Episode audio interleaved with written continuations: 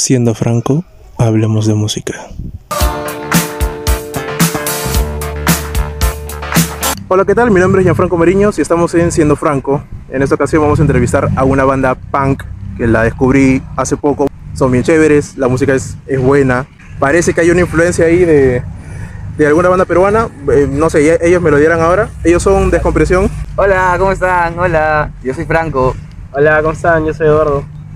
Empezamos con los dos y bueno, eh, nos faltó acá el, el, batería, pero ojalá, ojalá podamos conversar en, en un futuro. Eh, y bueno, ya veremos. Saludos para Joan, que ojalá lo escuche dentro de una semana. Sí, te queremos. Te queremos mucho, Joan. Deja de chambear tanto. No seas, no seas este, trabajólico, ¿no? Workaholic. No seas workaholic. Así que, bueno, eh, para empezar, eh, me dicen más o menos que la banda eh, tiene sus raíces o sus inicios en el 2014, por ahí. Sí, o sea, el nombre de Descompresión se le puso en el 2014, pero como charlábamos hace un toque, de hecho, Joan y yo nos conocemos desde sexto de primaria, te hablo del 2005, por ahí. Y este, en el 2007 descubrimos que tocaba batería, porque lo vimos tocando en la carpeta con lapiceros. Entonces estábamos con otro amigo más con el que hicimos la banda, este, buscando a alguien que toque teba. Y lo vimos así haciendo patrones. Y le preguntamos, oye, ¿tienes batería? Y dijo, sí. ¿Te gusta Green Day? Sí. ¿Quieres tocar en la banda? Ya pues. Entonces ahí empezó todo y hasta el día de hoy no nos separamos. Es una relación muy tóxica. Como se dice, el resto es historia han seguido hasta, hasta ahora. Ahora, una pregunta sobre esto, sobre la influencia. Me dices Green Day. ¿Hay alguna otra banda extranjera que, que los haya influenciado? Bueno, de hecho, a mí particularmente me gusta mucho la música de finales del siglo XX. Te hablo de los 70, de los 60. Me gusta mucho Green Day, me gusta mucho NoFX, Rancid, Sex Pistols, Pink Floyd, The Beatles, Patti Smith, me gusta mucho Bob Dylan. Este, entonces, básicamente el, mi principal influencia ha sido la música que escuchaba mi mamá. Por ejemplo, Michael Jackson, mi mamá es maníaca. Entonces Paul McCartney siempre sonaba en mi casa. Eh, básicamente música extranjera en inglés y en español. Me gustaba mucho de chico Los Prisioneros. Mi primera banda favorita a los 8 años fue Molotov. Entonces, creo que siempre he estado ligado a la, a la música de afuera. No, no, bueno, por cuestiones de haber nacido con el privilegio de tener internet en casa, este, no consumía música peruana. Entonces siempre escuché música extranjera, gracias al buen Ares. Entonces, este, ahí descubrí, descubrí un mundo completamente distinto. Y, y básicamente la música extranjera fue lo que me hizo adentrarme en el mundo de la música. Cuando escuché por primera vez Green Day, cambió mi vida completamente. Fue, fue como que me, me explotó la cabeza. La primera canción que escuché de Green Day fue When I Come Around y dije, esta es una basura. Pero después me pasaron Chisos Suburbia y dije, oh, yeah. ok, listo, acá hay algo interesante. sí. Y de ahí no, no pude soltar el punk rock. ¿Qué pasa? O sea, ahora que lo mencionas, si tú te quedas con, un, con una sola canción de un, de un grupo, lo puedes odiar o lo puedes amar. Una sola canción, claro. Pero si escuchas, o sea, un álbum o diferentes canciones de diferentes álbumes, te das cuenta que hay más. Porque si te quedas, por ejemplo, con More Than Words de Stream, te quedas con la idea de que hay un baladas románticas y todo eso, pero hay más. O sea, es, es mucho más que eso. Um, yo, yo decía que tienen influencia nacional, me parecía eh, los Psychos. Pensé en los Psychos en un momento, pero ahora que me dices que no tanto, pues, pues bueno, eh, fue, fue errado. No, no es tengo... que los Psychos, ponte, los Psychos, al menos yo lo descubrí ya grande, ya en la adolescencia, casi universidad. Este, pero, pero no, o sea, no dejó de sorprenderme en el contexto en el cual nace. De hecho, a, eh, no sé si a, al Chicho le pase también, pero a mí lo, lo, lo, que me ocurre mucho con la música es que me, me, le presto atención muchísimo al contexto en el cual aparece el artista o la artista. Ok, ok. Y, y eso es para mí lo que me, me gustó de los Icos. el, el momento en el cual emergieron. No sé a él cómo será su tema, pero, pero al menos conmigo es así. A ver, Chicho, cuéntame, no sé, las bandas que te influencian, ya que nos contó acá Franco, las que le gustan o influencia, pues, ¿qué bandas te, te vacilan a ti? Pucha, la verdad es que yo voy cambiando de género de música y bandas a través de la vida. Pero, o sea, he tenido una constante, que es Aurora. Que, hay- o sea, yo siempre he sido popero. Y de hecho, yo cuando era niño empecé escuchando Michael Jackson, mi artista favorito. De cuando era niño, ahora la verdad es que ya no lo escucho, pero en esas épocas era el titán de titanes para mí. Y luego de eso pasé a escuchar lo que era bastante nu metal cuando tenía 10 años. Y lo, fue gracioso porque la cosa es de que mi hermana tenía una amiga en el colegio que le daba miedo. Que era una emo así, grandaza así, que hablaba huevadas, hablaba siempre de asesinatos. Y ella siempre iba con sus polos del Slipknot. Entonces mi hermana dice, ay, a mi amiga le gusta esta banda y me da miedo. Yo la escuché y dije, oh, está de puta madre. Y entonces cuando yo llegaba al cole, llegaba antes que mi hermana, me ponía a buscar Slipknot. así. Y le comenté a mi profesora de religión. Le dije, le dije, ay, me está gustando esta banda Slipknot, así yo lo dibujaba en mi cuaderno. Y me dijo, ah, qué chévere, a mi hermano también le gusta. Y dijo, mira, yo te voy a pasar. Y me dijo, pásame tu Facebook. Y me pasó System of a Down y Korn. Y ya con eso ya full nu metal hasta que en, cu- cuando tenía 14 años, 15 años, plan 2015, este, empecé a escuchar este, música peruana. Peruano. Peruano. y me acuerdo que ya para eso justo ya estaba empezando a tocar, en 2015 empecé a tocar guitarra. Y este... ¿Y cómo fue esto? Ah, ya, comencé a escuchar Mutante, este, Psicosis. Escuchaba varias bandas underground, la verdad, en esa época. Le metía de todo, todo, cualquier cosa que encontraba así que era nacional me gustaba. Y también escuchaba Ifonía, que era un poco más mainstream. Pero comencé a ir a todos esos conciertos, empecé a tocar y como te digo, he cambiado bastante influencia. En esa época era nu metal, luego fue bastante rock peruano, luego pasé a, al emo y en el emo es como lo que me quedaba ahí y pop, que es lo que con lo que lo estoy alternando últimamente, pero a- a- desde la pandemia Aurora ha sido una constante y es creo que mi influencia más grande junto a NoFX, este Remo Drive, Millones de Colores, Fiesta Bizarra pues. Luis Guzmán, ahora sí, si Ah, hay, una Luis banda, Guzmán. si hay una banda peruana que sí me gusta, así, así a morir, es Luis Guzmán. Es la mejor banda peruana que ha, pasado por la faz de la tierra. No lo he escuchado, mira, que Es la- una banda. Lo peor es que Franco me la recomendó hace tiempo, yo la escuché y dije, puta, esta Es una huevada". Y hace poco cuando estaba de viaje dije, a ver, me voy a dejar el disco, a ver, puta, lo escuché y dije, ah, esta es una obra de arte. ¿eh?". Su primer álbum, el Para No Leer Más, es un álbumzote, es un álbumzote. Es una banda que salió con el 2011, 2012, por ahí. Cuando estaba de moda los conciertos en el Partido Socialista, estaba de moda este, tomar chelas y clonas al mismo tiempo. Puta, Entonces, este. O los conciertos en el, en el partido. En el local del Partido de Acción Popular en Miraflores. También hacían conciertos ahí. ¿En el local hacían conciertos? Sí, sí, sí, claro. Yo he pasado por ahí, pero no, no. Sí, a 2014, 2013, por ahí. ok. Hacían conciertos ahí. Entonces, esa, esa, esa banda me rompió el cerebro porque combinan, no sé, cos- cosas de turbopótamos con punk rock, la voz, este. toda rasposa a lo, qué sé yo, este. Kurt Cobain, con un bajo bravazo, o sea, no sé. Es como un gran chemo, ¿no? Así, No sé. sé, es bien raro, pero es chévere. Es que hay una, es que hay, hay- acá hay un choque, acá hay un choque generacional. El, el emo para él es una cosa, Ah, y ya, el emo ya, para, verdad, para es nosotros es otra cosa. es claro, porque el emo para él es más tirado al más rock. Ajá, como un poco más un concepto también, que, o sea, no, no, no, más a, a una atmósfera que antes que el, el emo era Claro, My eh, Chemical Romance. No, y eso, o sea, es, o sea, eso es el- la etiqueta emo que le pusieron en, en esa época, pero el, emo, el, el emo de, de mi época era o sea, Finch, este, Falling Reverse, este, es- Aquí, esas bandas. Alexandria. Claro, que en los, inicios de Suicide Horizon. Suicide Silence, todas esas bandas. Ya, también toda mi época de...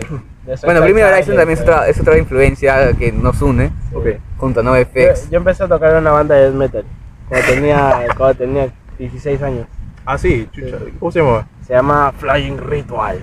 A la mierda, qué malote. Oh, pero ¿Sigue o se.? No, se- eso se desintegró, pero de hacer death metal pasamos a hacer hardcore punk y luego hicimos como un indie hardcore punk.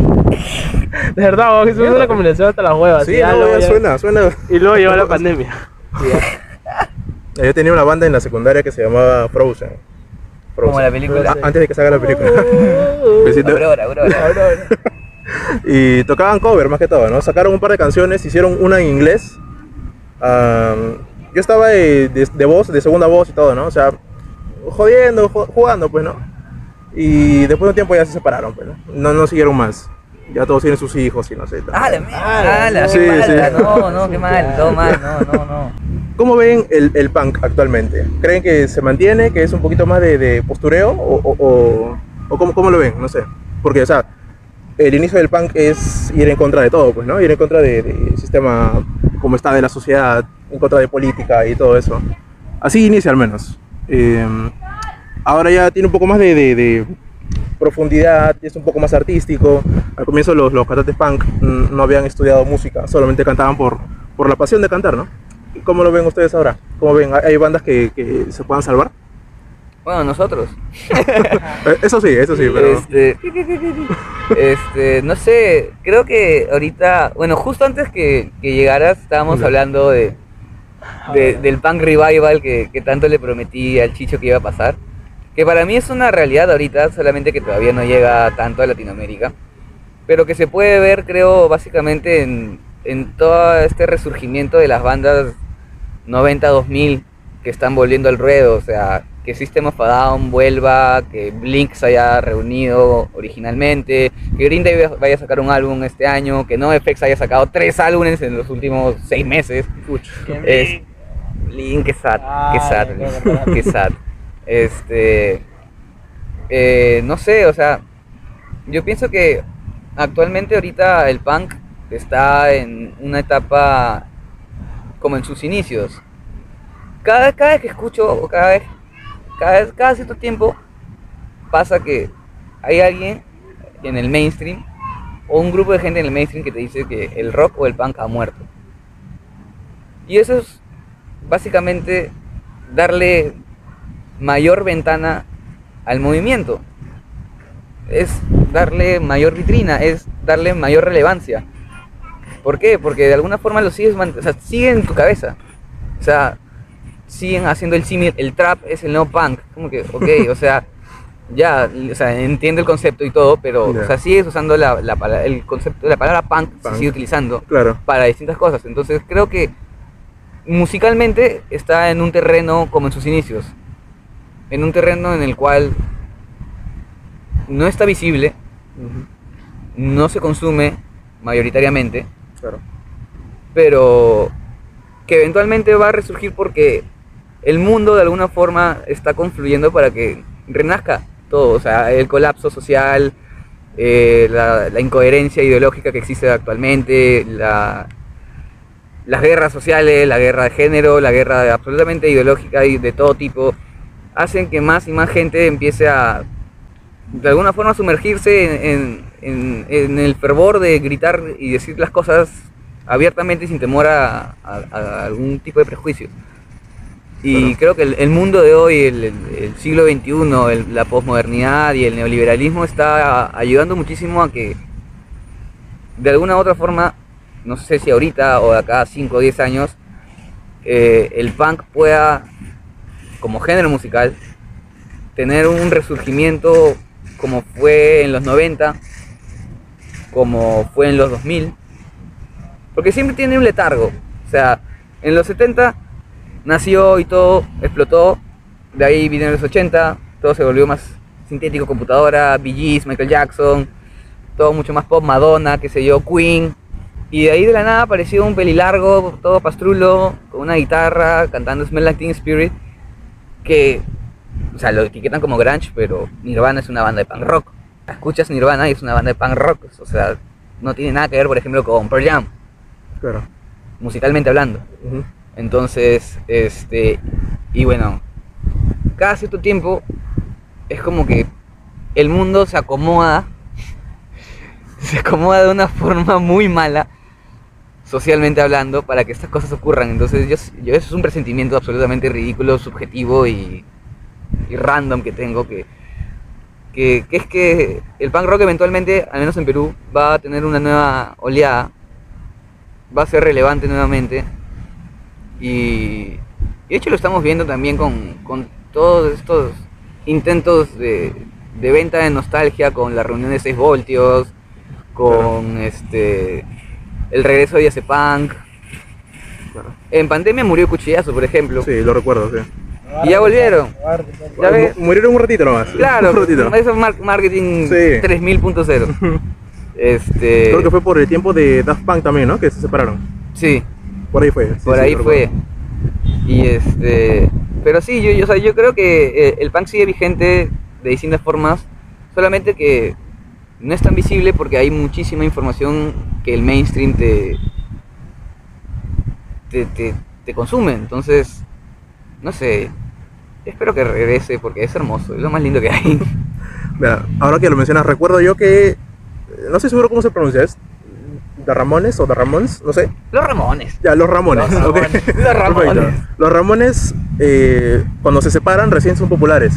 Obvio. Porque En el momento en el que empiezan a hacer música no suenan tanto, no pegan, pero cuando se separan empiezan a pegar. Entonces, no sé, ¿han sentido ustedes que pueda suceder eso? Que, o sea, ustedes pegan, pero que cuando ya decidan dejarlo empiezan a sonar más. ¿No les parecería muy, muy jodido eso? O sea, sí me he puesto a pensar en eso en realidad. Y Es una buena estrategia. O sea, sí, o sea, em- em- es una buena estrategia de marketing. Pero sería triste, creo. Sería Sí, sí. triste porque no, no, no podríamos vivir lo que, lo que nos gustaría vivir al final, que es este el arte, la música. Que es un poco lo que dices que le pasó a los Ramones, que en realidad no los conocían. O sea, en Estados Unidos eran absolutamente rechazados hasta los 80, Ujú, pero venían a Argentina, por ejemplo, y llenaban estadios. Claro. Y los mismos Ramones cuentan que no podían creerlo, o sea, volvían de su gira de Sudamérica y regresaban a Estados Unidos a tocar al CBGB's, a cualquier otro bar así de mala muerte, Ujú.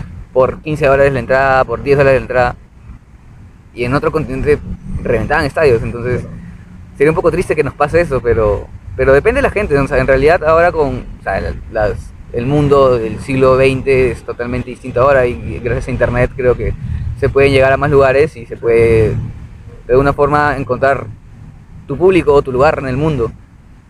Entonces, creo que por ahí va, ¿no? De, de, de tratar de que no pase eso, de que no nos pase Sí. eso No, ojalá, ojalá que no, ojalá que y no. que, y que podamos de alguna forma apuntar a, a donde, donde sí nos quieran, donde sí nos sí, sí aprecien de alguna forma eh, el esfuerzo que, y las ganas y el amor que le ponemos a, a este proyecto. Claro. Porque de eso se trata todo, creo, al final, de, de el amor que hay dentro de el caos que se genera. ¿Ves que sea posible, ah, quizás no pegues tanto en, en el Perú, pero sí en otro país? O sea, eh, a eso te refieres más o menos. O sea, quizás puedas pegar en, en Chile, en Argentina. Sí, definitivamente, en lo mismo Colombia, o sea, no sé, mira, el Chicho acaba de volver de Argentina, por ejemplo. ¿Y qué has visto en Argentina? Pues, o sea, social, musicalmente. No sé, nu- nunca entraste a una, no sé, a una bodega, a un chino, no, un chino, Ah, en sí, chinos no. el- y, entra- y de nada en la emisora de radio es rock, sí, rock sí, argentino. subías al taxi y sonaba punk. Claro, o sea, y Sí. es una cultura totalmente distinta, algo que acá nunca pasaría. Pero una cosa, o sea, por lo menos dentro del festival y hablando con gente de mi edad era que, o sea, ya no se consumía tanto punk, o sea, dentro de la gente joven. No, era gente más adulta Eso también, ¿eh? y, se consu- y dentro del festival era casi todo pop. pues. Claro, es que es un festival hecho Sí, para el claro. mainstream, o sea, Sí. Aunque tocó Rise Against. tocó Rise Against. O sea, ya eso es un indicio de algo, hermano. O sea, Rise Against en un Lollapalooza. Acá en Sudamérica es como que, what the fuck. Y aparte tuvieron una fecha solo antes. Ah, sí. No, después. Después. Ese show. Eh, No, en Chile era antes. Y este... Y bueno, o sea, hay bandas como Turnstile, ponte, que estamos viendo ahorita, Ah, sí. que, que la están rompiendo, que, que de alguna forma, o sea, es, gen- es generacional. De hecho, Es que el turn- Turnstile lo que es es como, es como un hardcore punk, pero combinado con pop.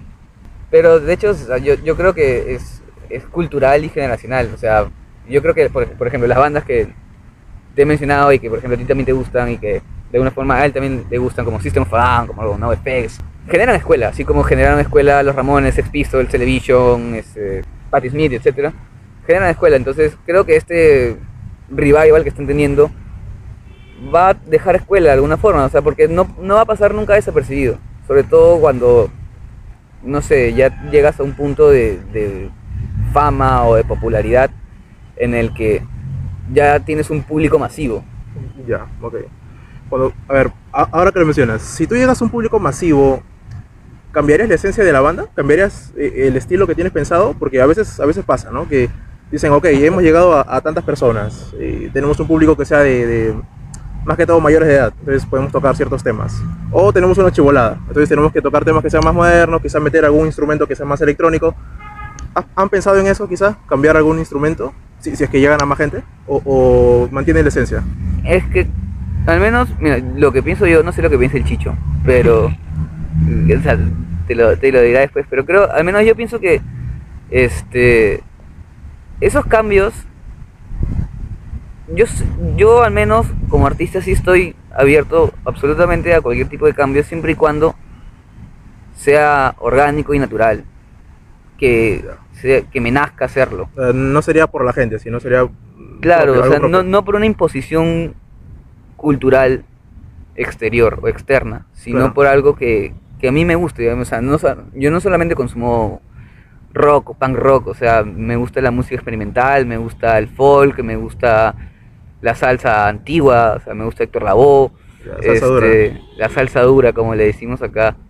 Este, entonces, de hecho, sí, me, me encantaría, por ejemplo, meterle cosas de, ele- de electrónica, como hace, no sé, AFI o AFI, como dicen algunos. Este, pero sí, me encantaría un montón. A mí me gusta mucho el, el trance, por ejemplo. Armin Buren me gusta. Este, entonces, por ese lado sí, me, me encantaría, de hecho. Pero eso sí también conlleva un lado este, económico en el cual no se puede bancar a veces porque Claro, claro. porque es compra de instrumentos, es compra de un montón de cosas, de equipos, bla, bla, bla. Que sería chévere tener la plata para hacerlo, ¿no? Sí. Pero como no tenemos plata, entonces, qué mejor que agarrar una guitarra, conectarla a tu amplificador, poner la distorsión y gritar. claro, claro, claro. Eso es básicamente lo más natural y orgánico que al menos yo puedo hacer dentro de mis limitaciones. Y me encantaría, por ejemplo, meterle algo distinto más adelante.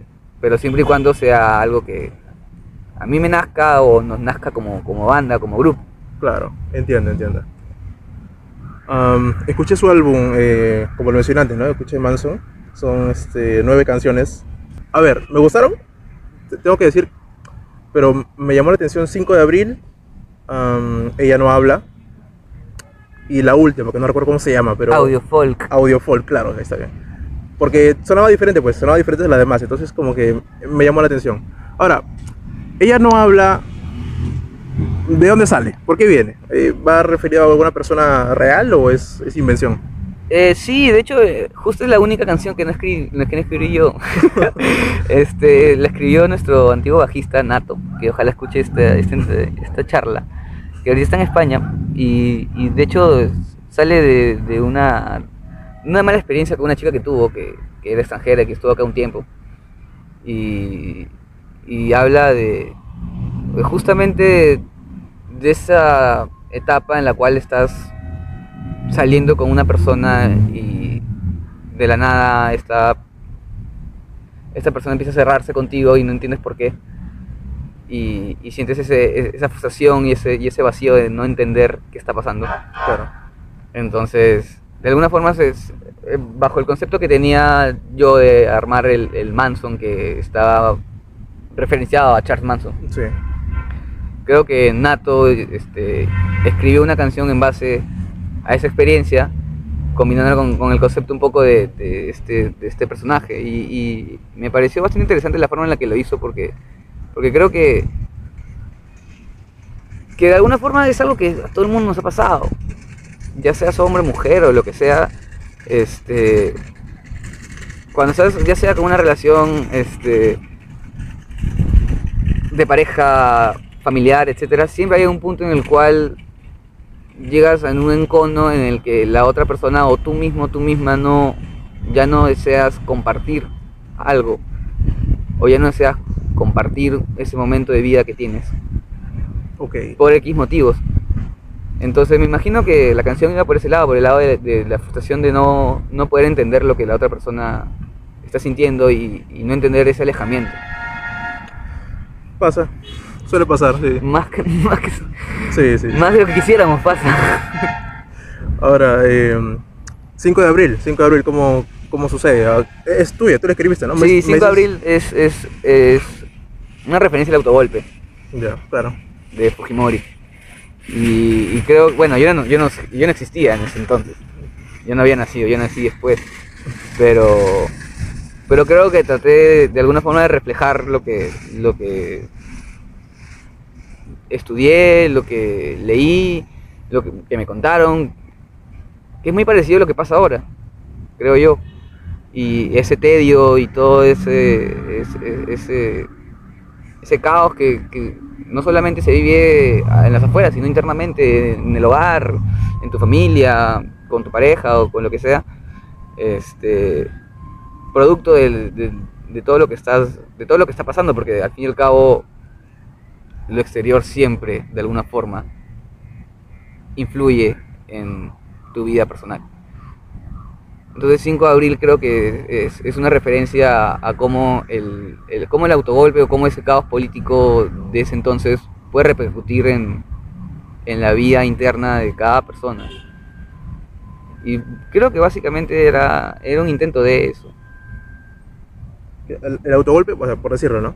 Eh, ¿Cómo influye en la gente de ese momento y cómo influye hasta ahora? Porque inicia toda una subcultura también, ¿no? Hay, hay referencias en cultura popular y todo eso, o sea, es, es muy influyente. O sea, es un momento icónico en la historia sí, del país. ujú, sí, hasta, sí. hasta ahorita el disolver se usa para, para hasta, hasta para lo que pasó con Castillo. También, también. Entonces, claro.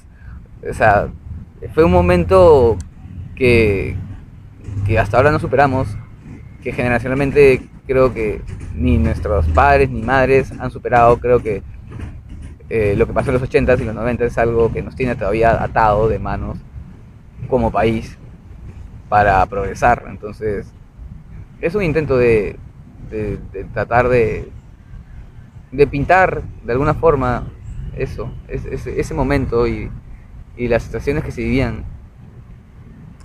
Ahora, eh, la última canción, Audio Folk, eh, ¿cómo, ¿cómo sale? ¿Por, por qué es, es distinta? ¿Por qué, o sea, ¿por qué se, se les ocurrió poner una canción que no, no va en concordancia con las demás? O al menos instrumentalmente. Porque, porque justamente queríamos demostrar eso, que no solamente éramos una banda de punk rock, Ah, ok, es como... que ya, er- es- era una declaración de principios de alguna la, la forma. escapada, claro. Sí, porque para decirle al mundo, oigan, ¿saben qué? Miren, escuchamos también otras cosas. Claro. Muchas, muchas veces, eh, como, como lo mencionábamos antes, ¿no? Tú escuchas una canción o algo y, y ya, lo, lo cierras al, al Claro, cantante o al- a la banda, la, la encasillas en, en un género y no es así, pues. Pueden hacer más, pueden experimentar con otras cosas.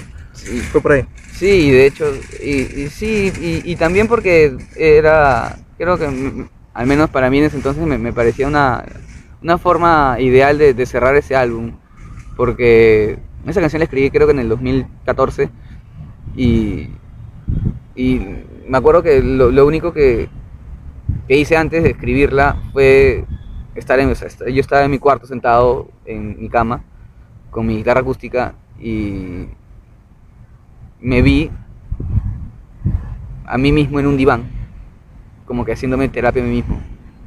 Y- o sea, me pareció una imagen muy impactante. Y creo que y, y eso me abrió las puertas a, a- a hacer la letra. Y me pareció lo más, no sé, lo más interesante para poder cerrar un álbum que venía, o sea, que empieza con, no sé, con ¿Dónde está Diana? Que es una canción que tiene un intro hardcore punk y que de ahí pasa el punk rock, pero terminas con un- casi una canción que puedes sonar en cualquier funeral. Cierto. Y, y es algo que a mí como, no sé, como artista me gusta hacer, es, es- es los matices, Ya, me claro. gusta matizar las cosas. De hecho, estamos grabando ahorita también un EP que se llama El Club de los Suicidas. Y de hecho tiene una canción de cuna. Empieza, empieza con una canción de cuna que todavía no hemos grabado. Eh, tiene una canción instrumental que justo la hemos grabado la semana pasada. ok. Eh, iba a cerrar también con una canción acústica, pero no con una canción, no folk, sino creo que más balada. Y, y, y, y en- y creo que en eso está lo chévere de hacer arte, en encontrar los matices, porque de alguna forma también representa a, la- a las personas que lo hacen, porque no somos, no somos solamente un color, tenemos grises y por montones, y sobre todo cuando se hace una banda, entonces, es- Claro. entonces lo más chévere es combinar esas cosas y que de alguna forma se, se vea reflejado también en, en el arte que produces. Bien, bien. Ahora, eh, ¿por qué Manson? ¿Por qué el nombre? ¿Por qué eligieron? O sea, me dices que es por Charles Manson, pero ¿por qué? Es como, no sé, es, ¿qué te digo? Es un personaje que tiene mucha carga, pues, mucha carga negativa al menos. Sí, justamente por eso. justamente por eso, porque no sé, cuando tenía 15 años me, me, me enganché mucho con los Beatles, entonces eh, conocí la historia de Charles Manson. Ya. Y a los 15 me empecé a, meter un- mucho en el mundo Manson. Y, y empecé a, a investigar, a, a leer un montón sobre él, sobre el culto que había creado La y todo eso, de la familia.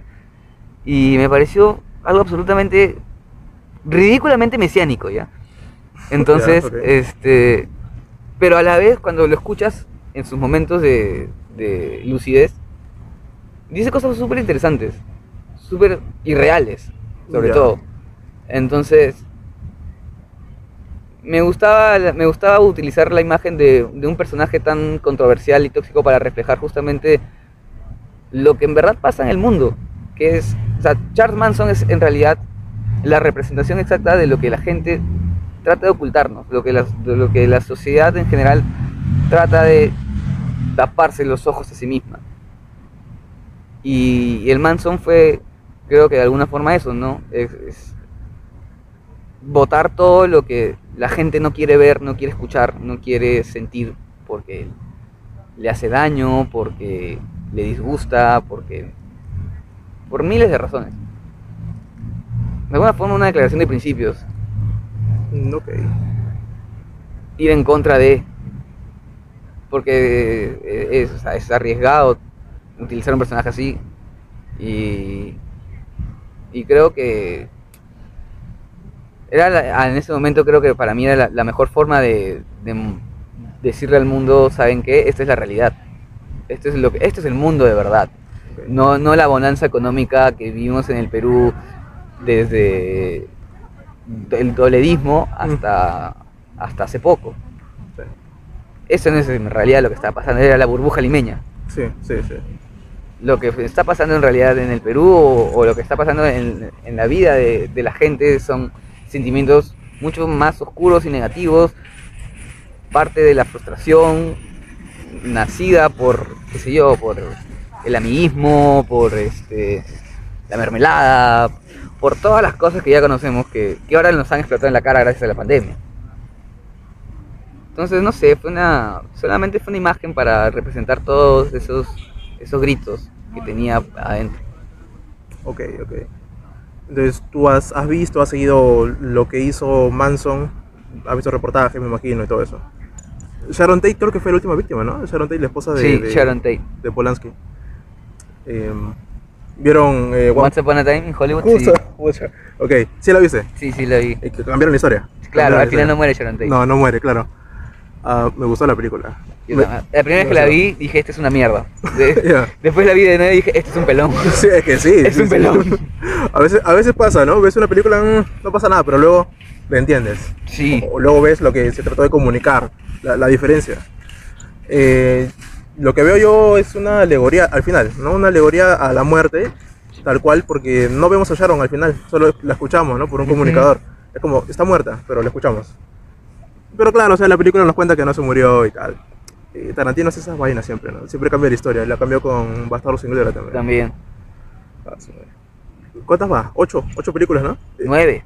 Ah, ya se, ya se retira entonces con la última, Sí, ya anunció la última, me parece. Ah, no, ni idea. Ni Sí, idea no hace sabía. poquito la anunció. Sí, sí, ya, ya, ya está. Ya, o sea, no va a salir, pero ya la está haciendo. ¿Tú crees que se quede más o, o se queda ya en las 10, como dijo? Yo creo que se queda en las 10. Ok. Ya hizo plata, ya, ¿para qué más? Sí, ya, ya está hecho, ya, ya está. Ya está hecho, ya es un, ya es un director de culto, ya, ya tiene un, un pedestal en la historia de la cinematografía, así que ¿para qué más? Sí, ¿por qué Ya más? cumplió su sueño. Él dijo 10 y se retira. Es famoso, ha participado en sus películas, es millonario. O sea, está hecho, está hecho como tal. Ha empezado a incursionar en, no sé, en alguna producción así audiovisual. Tipo, o sea, yo sé que tiene su serie, pero me refiero a una película.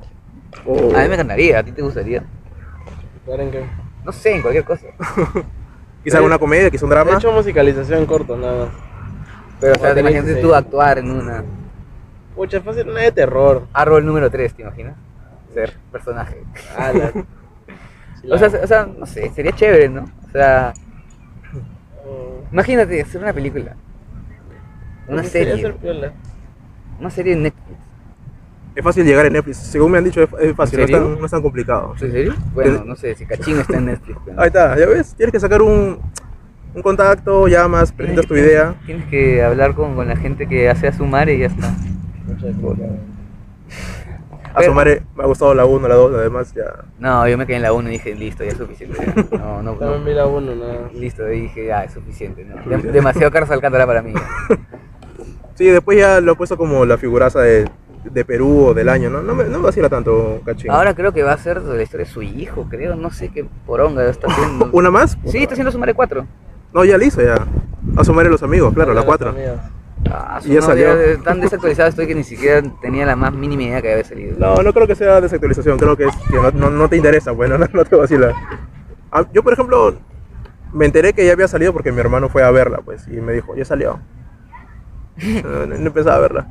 Ha hecho una más, es el año del tigre, creo que se llama. Sí, he visto los comerciales que, que van a hacer, que es- hace un chifa con Gonzalo Torres. Sí, sí, sí, sí, esa. O sea, prácticamente es Pataclown haciendo sin narices. ¿Por qué siempre hacen pataclown? O sea, es...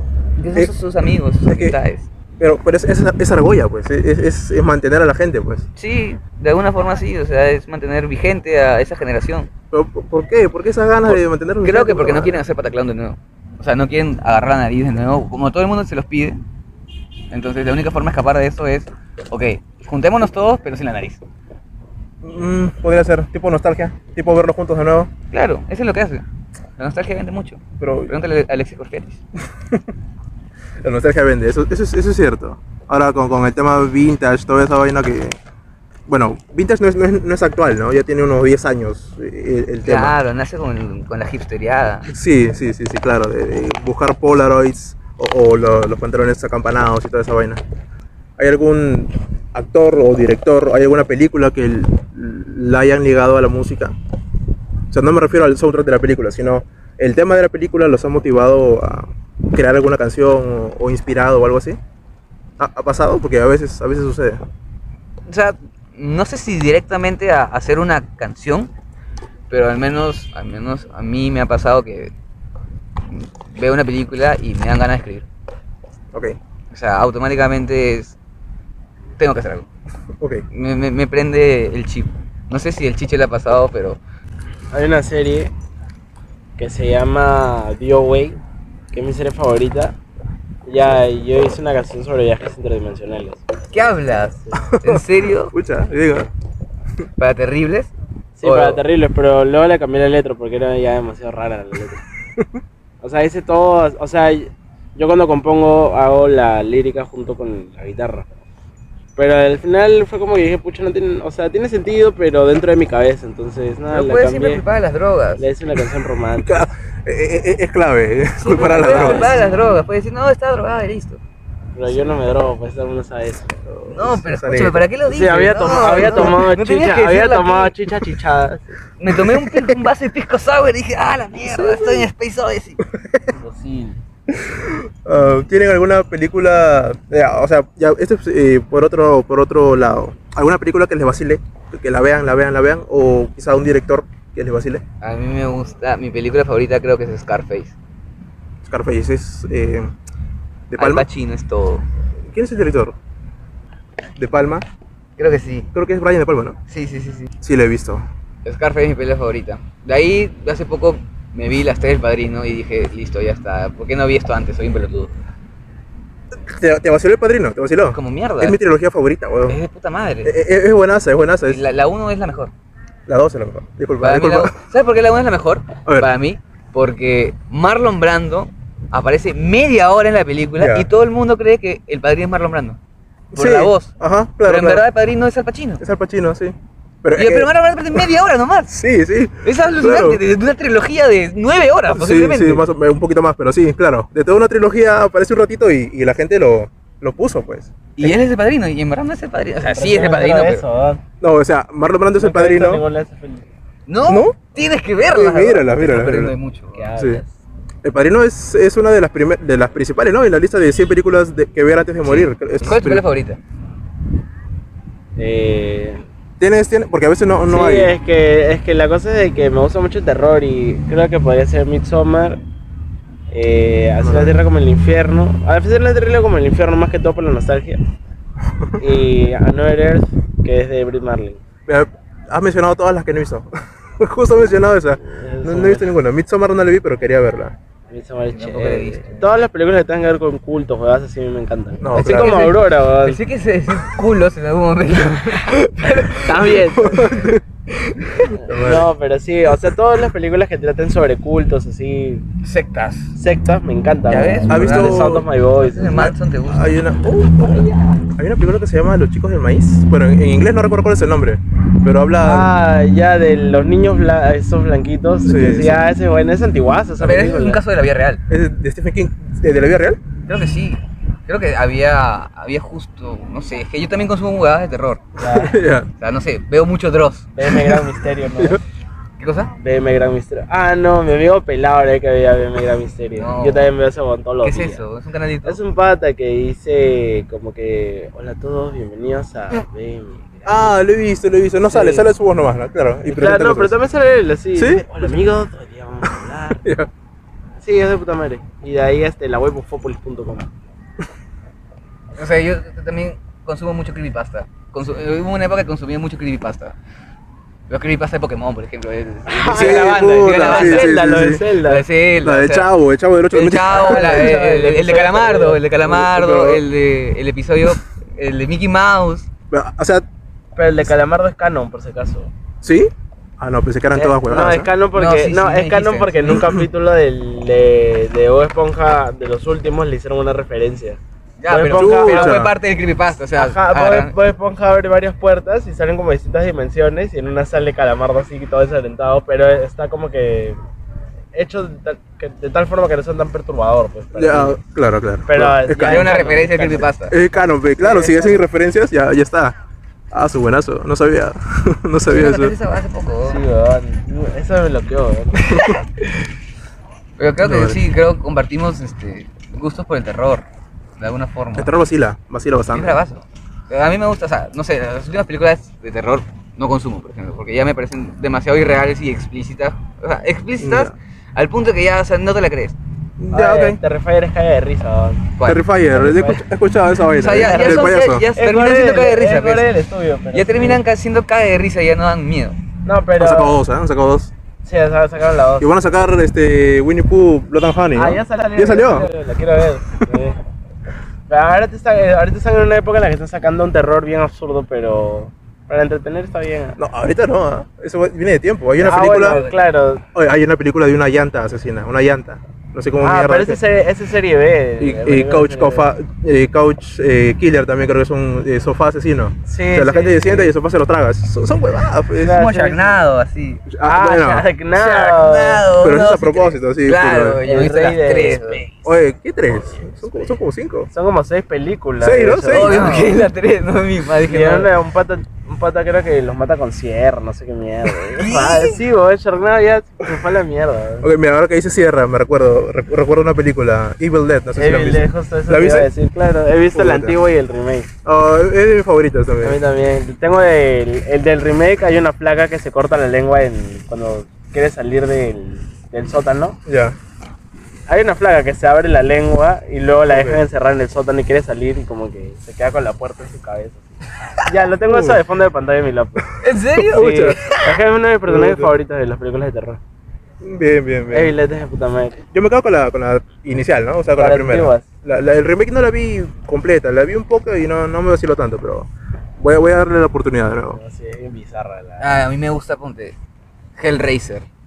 He visto Hellraiser. todas. Yo He visto también he visto, o sea, no, Pero las últimas ya. Las últimas son una mierda. Esa Sí, yo la veía sí, de sí. Canal 9, weón. No chiquito. malo. De Yo- chibolo, yo la vi en No, me las compré en DVD en polvo rosado. Ah, la verga. Yo la vi en Peli Plaza, o sea. en Cuevana. Pero sí, me acuerdo de haber visto Hellraiser y, y haber dicho, no, al menos las primeras dos dije, qué chévere esta pela. La tercera dije, mmm, ya se está yendo un poquito la mierda, no, no, y ya, la cuatro ya, listo, ya. Ya, Le la, saqué la, la de- mano, listo, ya fue la ya. del espacio, toda esa hueá, Sí, sí, sí, no, no. listo, ya, ¿qué hace? Pero sí, se fue todo el carajo. Eh, Claro, en la 4 te das cuenta que se van a la mierda, en la 5 te das cuenta que cambia todo. Pero yo, yo la seguí viendo, son como 11, yo la seguí viendo todas. ¡Once! Son 11, claro.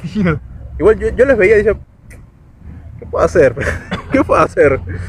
Y claro, ya no tienen, no tienen chiste ya. No, ya tiene gracia el cubito ya. A ver, una, una cosa. ¿Han visto Puppet Master? Ahora que recuerdo. No. Puppet Master. ¿Qué es eso? Eh, a ver, les cuento la sinopsis. Es un, un viejo que tiene unas marionetas y les inyecta un líquido y las marionetas se mueven solas. O sea, viven, ¿no? Ya. Y las usa para hacer maldades, para matar gente, para conseguir cosas y todo eso. Y esa huevada tiene como 5 o 6 películas. No, también son como, como 10 películas. ¿Por qué hacen tantas? Ya es como que cuando ya se pasa la 4 es como que ya... ¿Ya, ya para qué? ¿Ya Sí. para qué, hermano? ¿Por qué sigues gastando dinero en esta huevada? Yo te digo que la 1 y la 2, bacán. Las demás ya son, son huevadas. Son rellenos, sí, Sí, suele sí, pasar. Una pregunta de Carlos Alcántara. Puta. Sí. Esta madre. Ok. Eh, ¿Tiene algo que ver con Master of Puppets? eh, es lo que pensaba yo. Yo pensaba, pero no. No, ¿No? no está relacionado, no está relacionado.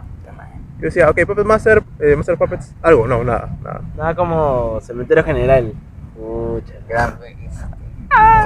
Mira, la, la, mira, la parte, la parte de falso documental está ahí ya, pero luego el final ya es como que ah, su- Mm, No, no. Yo la fui a ver al cine con mi papá. La vi en el todavía, cine también, sí. Y, y yo todavía me hacía asustado para que mi papá no se decepcione, pues, de que no me Había invertido gustado. su dinero en Ajá, y fue como que, pucha, no me gustó, pero fue como que ya. Se está enterando ahorita que te lleva el pincho. No, de ahí ya le conté, le dije, pucha, yo me hice el asustado, porque, pucha, pero ya.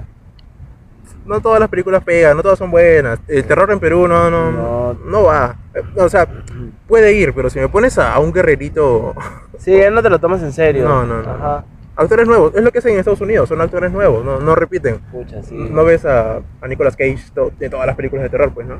Bueno, tiene un montón, pero no Sí, también. todas, sí. Claro. Porque Nicolas Cage, te- pucha, yo pongo Space, cualquier canal así, y sale Nicolas Cage en cualquier película del fin del mundo, ¿verdad? Él actúa, por lo que he escuchado es que él, él recibe todos los, los contratos, o sea, le proponen algo y él lo agarra. Ah, ahora último, sí, porque, porque ya nadie, nadie lo llama. pues. Creo que postuló también para ser este Superman en un momento. Ah, sí. ¿En serio? Sí, hay, hay imágenes, ¿no? Sí, sí, hicieron como su... Qué random. Recontra. Igualito. Este tema del el terror, ¿no, ¿no lo ven ustedes como relacionado también al punk? Porque el terror está en serie B, ¿no? A O mí sea, me gusta el, el horror punk, así, Misfits. Obvio. También, ya... Misfits es todo. Misfits yo lo, lo comencé a escuchar también en la época que más, más terror veía. Así veía gore, así... ah. hay un poco de relación, ¿no? O sea, como que no hay películas de terror que hayan ganado un Oscar o que sean reconocidas tanto como, o sea, po- por, por toda la industria, pues, ¿no? Están de, del lado B, como, como digo, es, este, si ves Freddy, si ves Jason, no los toman tanto como, ok, es, es familiar, así que podemos presentarlas. Creo que en un momento también se tomó hacia el punk, ¿no? No, no es, no es bueno, no es familiar, si escuchas eh, Demoler, ¿no? De los Psycho, por ejemplo. Es, es, este, acción, es, violencia. Las Bulpes, ¿no? Que me gusta hacer una zorra, por ejemplo, que cantaban ellas. O sea, es en contra de todo lo, lo tradicional. Creo que por ahí va un poquito, ¿no? Va un poquito relacionado, no sé qué, qué piensan ustedes. Sí, o sea, de hecho que ahora que lo planteas, no, nunca me había puesto a pensarlo, pero creo que sí, o sea, tiene, tiene bastante sentido y... Yo lo veo más relacionado al, al death metal. Cannibal Corpse, Claro. Necropsia. Ya, ok. Ya le meten así letras que hablan de asesinatos, huevas así. eso sí es un poco perturbante. Ahí sí es full serie B, pues, Icon Blood de... Ay, que habla sobre venirse en sangre, Sí. pero... Uh, mierda. Hay otra película que se... Hay otra película, hay otra de sus canciones que...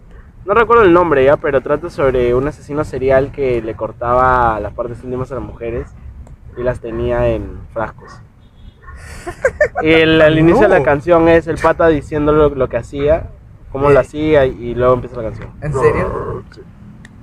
Una pantera. No, Una cosa, ¿han escuchado a Rob Zombie? claro. A Rob Zombie sí. ¿Y han visto sus películas? No. Rob Él, Zombie. él hizo las de Halloween, las nuevas, las del 2009 2011.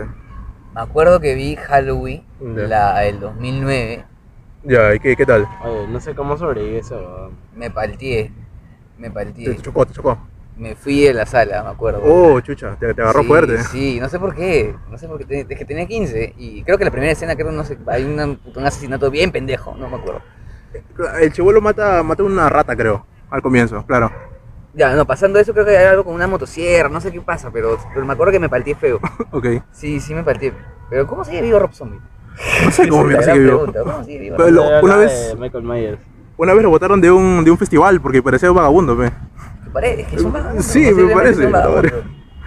Ahora, eh, lo que pasa con, con ese Halloween es que va diferente al, al, al ochentero, pues, ¿no? El ochentero es como que sí, hay una maldición, una hueá, y él, Rob Zombie, agarra al chivolo y lo pone como si fuera desquiciado, pues, ¿no? Tiene un trastorno mental o, o así, desequilibrado. Creo que eso da más miedo, darte cuenta que puede ser cualquiera, pues. Que en verdad es lo que es el mundo. Es que puede ser cualquiera, cualquiera puede ser un asesino, claro. Es que eh, en verdad eh, así es el mundo, el mundo real es eso, o sea, no, no son personas aisladas. Podemos ser cualquiera de nosotros en realidad. Y- y- Yo, yo no sé nada de ustedes, ¿ah? bueno, no, no tanto, los he visto por redes, pero no sé, pues, tendrán algún par de muertos ahí en el armario, no sé. pues. Como el guitarrista de Cannibal Corpse. ¿Qué fue? No, aguanta, yo no sé, yo no sé mucho de eso. ¿Qué fue? El ¿Qué fue? guitarrista de Cannibal Corpse. Eh, Mira, ellos tienen canciones, que hay una canción que se llama como que yo tengo cadáveres en mi sótano. Huevas así, pero nombres así, gore. Ya. Ya, y como que Cannibal Corpse normal. Pero una vez el, el guitarrista tuvo un altercado, una huevada así, revisaron su casa y tenía cadáveres en su, en su sótano. Y lo metieron a la cárcel. Oye, no. Yo justo los vi una gira antes de que lo metan a la cárcel. No, Sí. pudiste haber sido la última Sí. víctima, ¿no? No, oye, ¿te imaginas? Oye, Puede eso ser que- un honor, weón. Eso sí un honor, weón. Estoy inmortalizado. Una Es una leyenda, weón. Sí, weón. Aunque el vocalista Fisher es, es un osito tierno, weón. ¿Has visto su vida familiar, weón? Eso es muy tierno para cantar eso. Que hay diferencia, pues, ¿no? a veces en el escenario es una cosa, o, o, eh, musicalmente es una cosa y después claro. Otra cosa, otra vaina. Es que creo que al final de eso se trata el arte, ¿no? De alguna forma de, de expresar todas esas cosas que no puedes mostrar a veces en sociedad.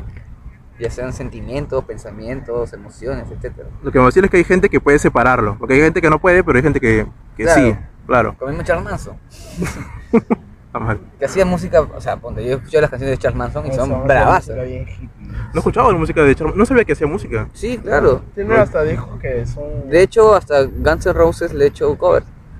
Ah, pues ni idea, ¿eh? no, no tendría que investigar más. No he investigado tanto, Sí, sí. por encima nomás. Es bien, o sea, las canciones de Charles Manson son chéveres.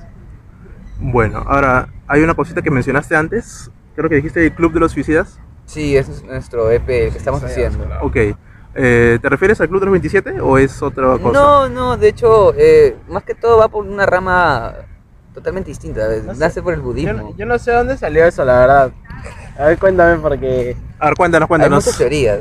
Sí, es un tema muy delicado, la verdad, así que... ¿En ver, serio? No, es un tema delicado. Es, es- es un tema que, o sea, no sé, el nombre me, el nombre se lo robé a una, a una, ¿cómo se llama?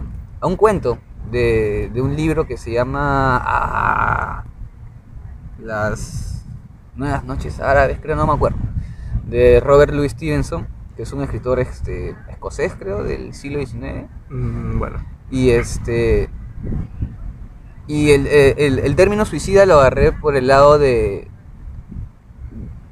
Yo estaba muy metido en, en- el tema de- de- del budismo y, de cómo este el desapego a- de, de todas las cosas y el desapego de todo lo, lo aprendido para reaprender lo que ahora se conoce como la de- deconstrucción, pero el budismo lo aplica desde hace muchísimos años. Entonces, el, el suicidio va por ese lado de, de, matarse a uno mismo en base al constructo social que te hicieron creer que eras en algún punto de tu vida. Ah, o sea, no es suicidio como tal, sino No, es suicidio de... mental, de alguna forma. Claro, es o un sea- suicidio eh, ideológico, mental, en el cual tú decides de manera este, voluntaria matar todas tus ideas o tus ideales en los cuales creíste en un punto de tu vida para ser alguien nuevo, distinto, mejor. Tú ya pasaste los 27, así que normal, ¿no? No, no estás... O sea, No bueno, estás tenso por eso. eh, o sea, bueno, sí, de alguna forma creo que a los 27 morí. Yo siempre, si le pregunto, si Joan estuviese acá, pudiera dar fe de eso, pero en el cole, yo siempre dije que yo me iba a morir a los 21, porque mi número favorito es el 21. Ok. De hecho, nací un 21. Este. Ronaldinho cumpleaños el 21, el 21 y Ronaldinho mi jugador favorito. Este, entonces, eh, mi papá también cumpleaños un 21. Entonces, de alguna forma, no sé, yo siempre, siempre presentí que los 21 me iba a morir. O sea, el Y a- 21, el 21 te, te, te daba datos. Sé, tú pensabas que podría pasar algo. Sí, y realmente me pasó algo. Entonces, de hecho, me pasó algo bastante fuerte que me hizo cambiar un montón de cosas de mi vida. Y cuando tenía 26 y iba, e iba a cumplir 27, tú no me estabas jodiendo con que sí, vas a llegar a cumplir 27, te vas a matar seguro. Como que, ah, sí, sí, me voy, no sé qué. ¿Tienes tu encendedor blanco o no? No. Dice que es parte del mito, ¿no? Sí, pero no, no llegué a tanto. Pero de, de alguna forma, creo que a los 27 sí me, me pasó algo que, que me hizo cambiar un montón de cosas en mi vida. Y de alguna forma sí, creo que, que morí. Y está bien morir de vez en cuando. Porque te ayuda a, a renacer, a, a re- reinventarte. Yo soy partidario y levanto la bandera de, de- de la muerte siempre. Para mí la muerte no es, no es algo escabroso o algo por lo cual tenga que asustarme. Claro. Para mí la muerte en sí, como algo biológico, como algo natural, es la libertad absoluta. Es, es el- el desprendimiento total de todos los constructos sociales en los cuales nos tienen encasillados en todas las esferas de la sociedad. Entonces la muerte es algo, hasta cierto punto, que te alivia. Viéndolo en el lado del suicidio es mucho más, más personal, ¿no? O sea, es como que tú decides sobre tu vida, tú decides cuándo se acaba. O sea, Mi cuerpo, mi decisión. claro, tiene... Pero tiene, tiene muchos, muchos tintes de Es eso, pues claro. sí, o sea, es cierto, claro. En, en- en verdad sí, donde yo, no sé, hace poco estaba hablando con una amiga sobre, sobre el aborto, y entonces, bajo, el mismo, la, bajo la misma premisa de, de- de decidir, justamente lo que te a decir, mi cuerpo, mi decisión, la Claro. gente también tendría el derecho de decidir cuándo ponerle fin a su vida, porque nadie nos pidió permiso para nacer, Nadie nos dijo si queríamos nacer. nadie, claro. nos, nadie nos preguntó si queríamos entrar en este mundo horrible, lleno de gente mala y corrupto y maldad por todos lados. Nadie nos preguntó. Al menos dennos la chance de decir cuándo irnos. Excelente, es, una filosofía interesante. ¿ah? Es cierto, o sea, en cierto, en cierto punto sí. O sea, no pedimos nacer y tenemos que encasillarnos a la sociedad, tenemos que trabajar para... Nos para... obligan a hacer todas estas Sí, claro. cosas. Al menos dennos esa chance, por favor. Yo, yo lo veo bien, o sea, bien fundamentado al menos. Me parece que está o sea, teóricamente está bueno. Sí, como, como, a ver, como psicólogo no te puedo decir sí, tal, ¿no? Pero te digo que es, es una idea que tiene base. Hay un punto de partida al menos. Sí, de sí, debate, sí. al menos para conversar entre chelas. Ah, Cierto, cierto, sí. Yo estudié psicología y con todo lo que me has dicho ya tengo tu perfil, así que luego te lo paso. Una idea para cerrar. Una idea para ir cerrando. ¿Alguna pregunta que no les hice que quizá les gustaría que le haga? Ah, mi plato favorito son las tallarines verdes con, con bistec frito. No, con bistec. Y también me Pero gusta. crudo no, ¿verdad? Pues, Claro, obviamente. Y también me gusta los frijoles con seco. Ya. Y, y la. ¿Qué más me gusta? El champús de Chiclayo. Hace tiempo no como champús. Hace tiempo, años, años no como nada. ¿Tu plato? ¿Tu plato favorito? El ají de gallina. Ají de gallina. Bueno, ají de pollo, nadie usa gallina. Sí, nadie. ají de pollo. Con, con el queso encima. A veces le ponen queso, pues, ¿no? Uh, qué rico. Y los tallarines verdes también con queso también. Claro, a veces le ponen sí, también, buenazo. sí, sí.